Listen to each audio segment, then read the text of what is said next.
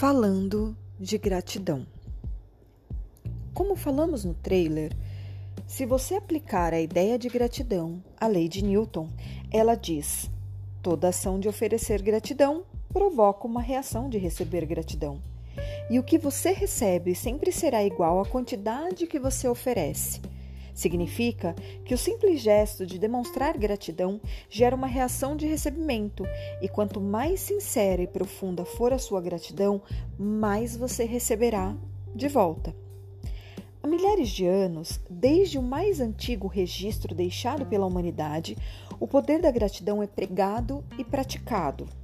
As mais importantes religiões do mundo, como o cristianismo, o islamismo, o judaísmo e o hinduísmo, giram em torno da gratidão.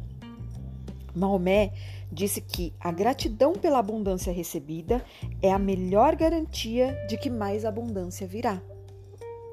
O rei Davi falou sobre a necessidade de darmos graças a todo o mundo, a tudo o que existe entre o céu e a terra.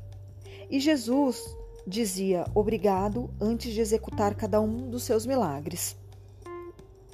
Quando se levantar pela manhã, agradeça pela luz do sol, por sua vida e sua força. Agradeça pelo seu alimento e pela alegria de viver. Se não conseguir enxergar motivos para agradecer, o problema está dentro de você. Do livro A Magia.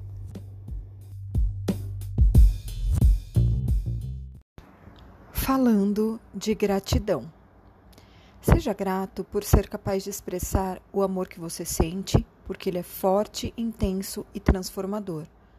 Seja grato à vida, porque te inspira, renova e te dá chances para que você evolua constantemente.